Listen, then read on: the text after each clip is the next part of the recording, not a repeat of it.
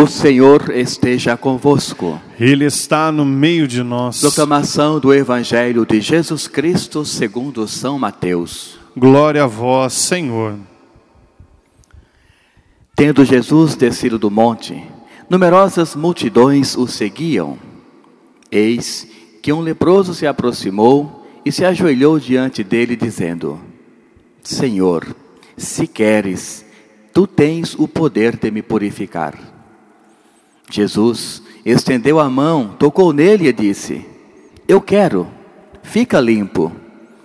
No mesmo instante, o homem ficou curado da lepra. Então Jesus lhe disse: Olha, não digas nada a ninguém, mas vai mostrar-te ao sacerdote e faze a oferta que Moisés ordenou, para servir de testemunho para eles. Palavra da salvação. Glória a vós, Senhor.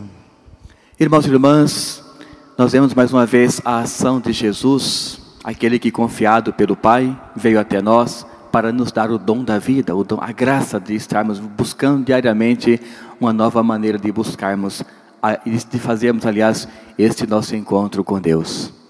Mais uma vez, Jesus se mostra no trabalho. Após o Sermão da Montanha, ou seja, um trabalho que ele fez de evangelização, ele faz com que as pessoas também o sigam, ou seja, pela sua palavra, pelo seu testemunho. E hoje o Evangelho diz: Jesus descendo mais uma vez o monte, eis que uma numerosa multidão seguia ele. Claro, pessoas em busca de santificação, pessoas que estavam em busca de uma melhor convivência ou ainda um conhecimento maior de Deus através da pessoa de Jesus. E nós temos hoje claramente duas grandes distinções: a humana e a celeste. A humana é esta: alguém que precisa da intervenção divina para algo ser realizado em sua vida. Alguém que era excluído da sociedade pela sua doença, ou seja, não podia estar no meio dos demais, mas ele vê em Jesus esta oportunidade de voltar a ter vida novamente. Aqui a gente faz uma grande referência ao velho Adão e ao novo Adão, que é o que?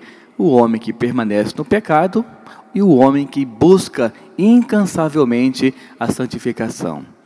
O velho Adão, claro, o próprio de Gênesis.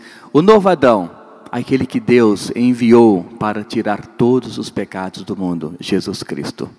Então este homem, ele vê em Jesus esta oportunidade de recomeçar a sua vida.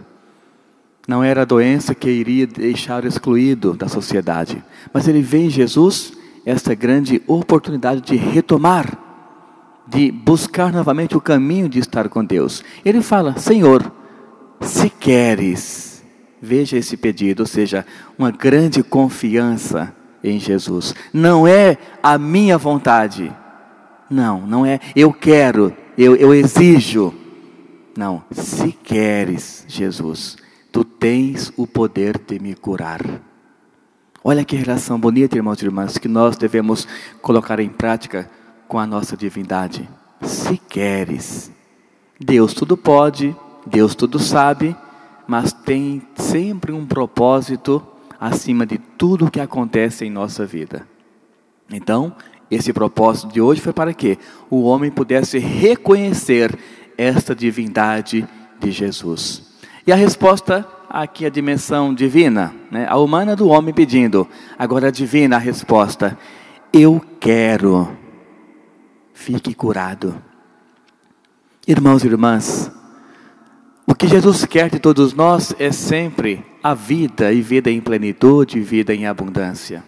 Por isso, a exclusão desse homem do seu convívio com os seus não era algo que Deus observava com alegria, jamais. Então o homem teve a maturidade de perceber que ali estava a sua cura, mas que ele não exigiria que fosse curado. Não, simplesmente, se queres, Senhor, tu podes fazer. E Jesus, de imediato, como disse, ele quer sempre a vida para nós. Eu quero. Então, Deus, a pessoa de Jesus, que é a segunda pessoa da Santíssima Trindade, Ele faz com que você realmente queira ter sempre esta vida. Portanto, aquilo que você almeja hoje na sua igreja doméstica, na sua vida particular, apresente para Deus.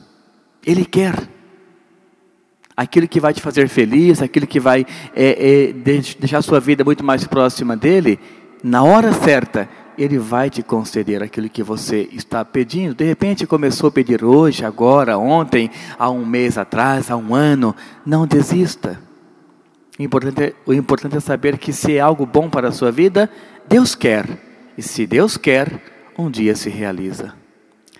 Louvado seja o nosso Senhor Jesus Cristo. Para sempre seja louvado.